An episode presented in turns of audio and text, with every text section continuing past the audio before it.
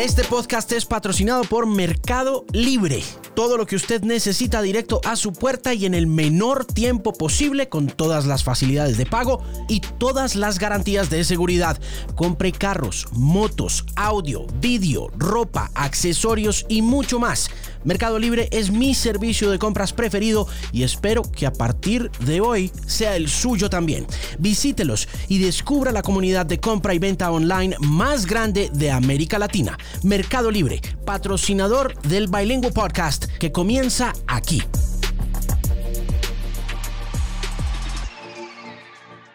Ed Sheeran comenzó su carrera en YouTube en 2004 y grabó su primer álbum de manera independiente con una guitarra y habilidad técnicamente avanzada de producir diferentes sonidos con ella a través de una pedalera, Sheeran rápidamente fue llamando la atención más allá de Asylum Records hasta la grabación de su primer álbum Plus en 2011 con una gran casa discográfica y de ese disco salieron composiciones de poderoso impacto en el público y a través de la radio como The A-Team. Sheeran pasó a ganar el premio Brit de la música a Mejor Artista Solista y Mejor Artista Revelación en 2014. Este fantástico cantautor británico lanzó su segundo álbum Multiply, que fue el segundo más vendido de 2015 y el ganador de álbum del año en los Brits una vez más, además de conseguirle el prestigioso premio Ivor Novello al compositor del año en Reino Unido. Alejandro Marín analiza el estado de la música, la tecnología, la radio y la vida en la era de la Internet. Este es el Bilingual Podcast. Su canción Thinking Out Loud ganó el premio Grammy a Canción del Año y Mejor Interpretación de Pop en 2016 y su tercer álbum, Divide, lanzado en 2017, se convirtió nuevamente en el más vendido de ese año. Su canción Shape of You, omnipresente, yo creo que usted la ha oído mil veces en la X103.9 FM y no solamente aquí, sino en todas partes del mundo. Junto al sencillo Castle on the Hill, lanzados ambos simultáneamente, rompieron récords en múltiples países al debutar en las dos primeras posiciones de listados de popularidad y conseguirle el récord de ser el primer artista en debutar dos canciones en el top 10 en la misma semana en los Estados Unidos. Su carrera continuó con el Number 6 Collaborations Project, que produjo canciones exitosas como Beautiful People y Take Me Back to London. Sheeran ha vendido más de 150 millones de discos a nivel mundial. Es el artista de la década de 2010 según la compañía de listados oficiales de Reino Unido. Es el segundo artista más reproducido en Spotify y su gira Divide es la más taquillera de todos los tiempos Sí, por supuesto, medimos los tiempos desde que comenzó el siglo XXI, según un sondeo hecho en agosto de 2019. Pero todos los logros, éxitos y giras cobran un precio personal alto. La agenda imparable y la presión a la que se ve sometido un artista de pop de este tamaño hacen de las drogas y del alcohol indiscutibles e inevitables amigos muy cercanos de una estrella de música como Ed Sheeran que no puede fallarle a su público, hasta que en el caso del músico británico llega la vida y se encarga de aterrizarlo. El artista más importante del siglo XXI está hoy aquí, en el Bilingual Podcast, para contar cómo su matrimonio y su hija transformaron su vida y cómo la muerte de un amigo muy cercano se convirtió en parte de esa transformación.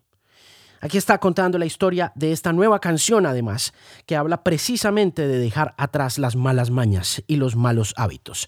Y por eso se llama así Bad Habits.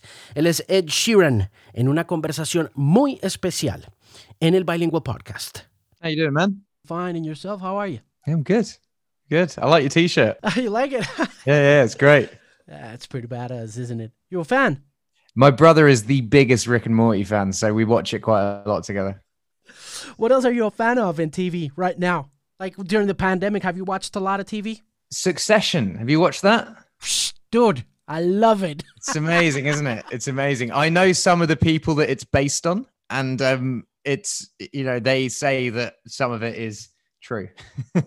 well, it it does it does certainly appear like an adaptation of a rich family's empire you know yeah yeah yeah. I mean i think there's some there's some stuff that's sort of made up but i think it's all based on reality.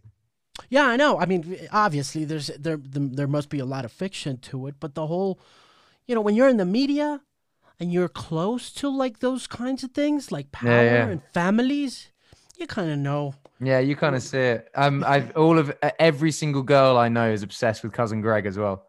They love cousin greg Awesome. Awesome. So what you been up to, man? Now that we're talking about TV and stuff like that, how you been? Yeah, good. I've been, uh, you know, I've been obviously making the album and stuff, but mostly like the biggest change in my life is becoming a dad. I've been, uh, uh, yeah, I've been a dad to a wonderful baby girl for about 10 months now, and it's fantastic. What's the biggest discovery when you become a dad? How old are you, by the way? And I'm sorry to ask the Uh, question so I'm, thir- I'm 30. I'm 30. But um, yeah, my the biggest discovery I had is that no one knows what they're doing when they first have a kid. And I always think that, you know, I read all this, I read all the dad books and like learning and blah, blah, blah. And as soon as it comes, it's like every, everything goes out the window and it's just all about feel and experience. And yeah. Uh, and, and also, I got told for ages, like as soon as they're born, you feel like you feel like a better love. And I, in my head, I was like, does this mean like I'm going to love her more than my wife? Is it going to be like above that? And as soon as she was born, it was just like a completely different love. It's just like it opens up a different portal in you where you you've got this eternal connection with something and also eternal worry. Do all these sensations about being a dad become a part of what you do musically? Yeah.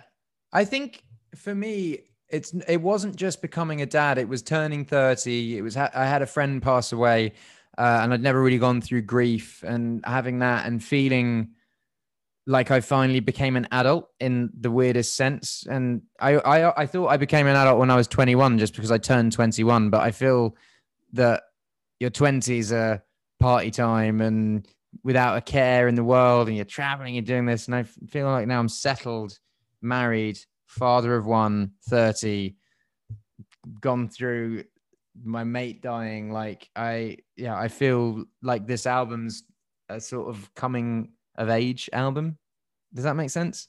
Yeah, that's interesting. I mean, coming of age at 30, it's it, it's interesting, but I do understand I sort of understand what what the process of just grieving after a while must be like, you know?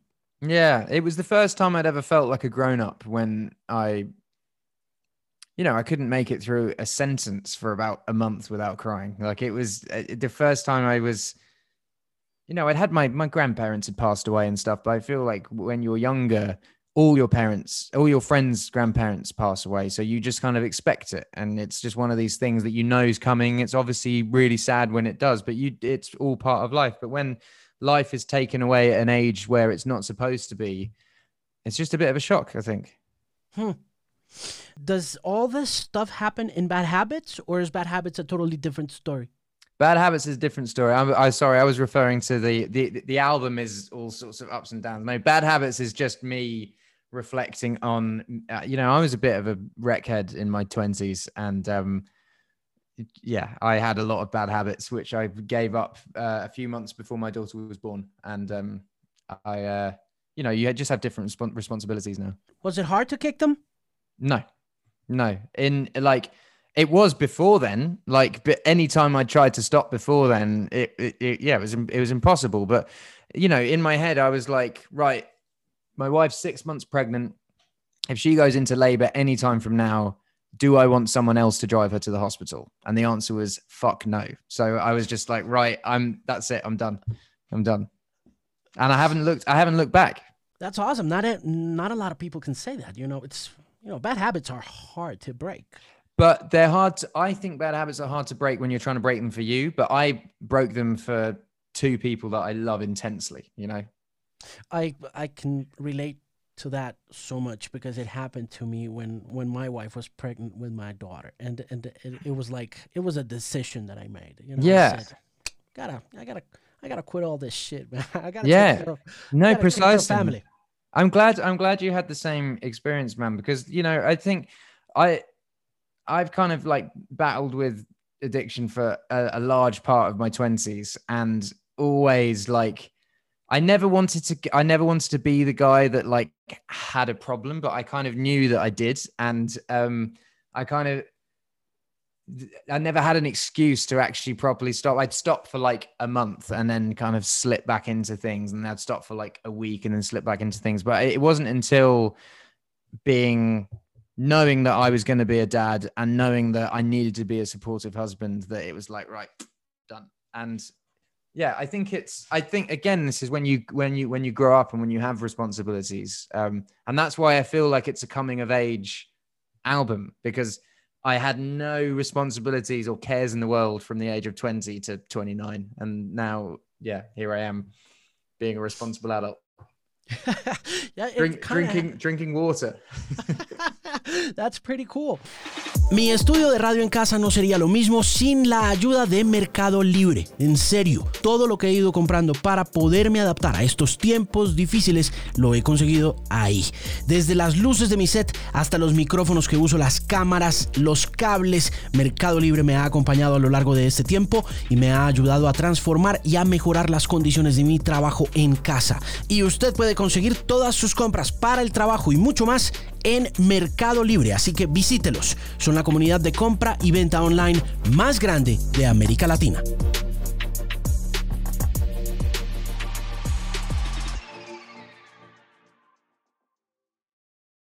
I think that's amazing, and like I said, I, relate to it so much because a large part of my 20s was spent on partying and stuff. And finally, when when when the kid came around, I said, "Well, you know, it's time to just kind of settle down." But does it worry you that you know the the lifestyle? You know, I, I remember when you started touring. I don't know if it was Divide.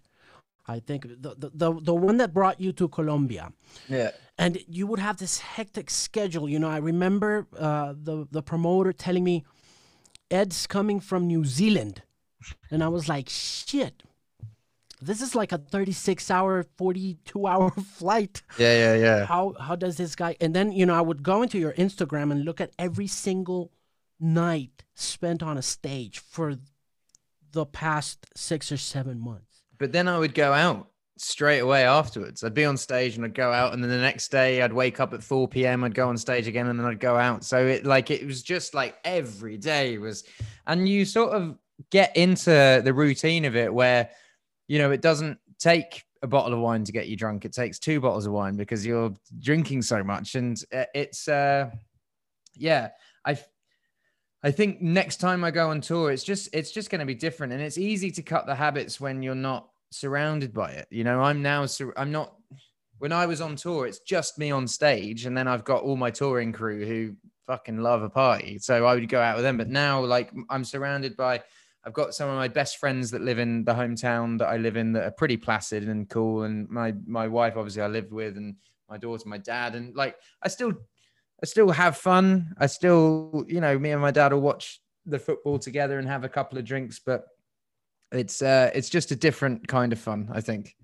But it's great to hear that you're doing well. It's great to see that uh, you know coming of age is, uh, is doing good things for you. You you you're shining, man. You you look amazing, and uh, I look forward to hearing the song, hearing what you got to say next. I mean, we you know we're we're big fans of your work, like many people out there in the world, and I wish you only the best with the family, with the kid with bad habits, and everything coming your way. Thank you so much, man. This was a really nice chat. Thank you. And it's uh, it. lovely Listen, to see you. Take care. God bless you, man. Thank you, man. God bless.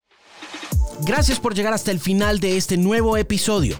Recuerde que este programa está patrocinado por Mercado Libre. Todo lo que usted necesita llega directo a la puerta de su casa y en el menor tiempo posible con todas las facilidades de pago y todas las garantías de seguridad. Así que no deje de visitarlos, descargue la app y descubra todas las ofertas, tiendas y vendedores garantizados por la comunidad de compra y venta online más grande de América Latina, patrocinadora oficial del Bilingual Podcast Mercado Libre.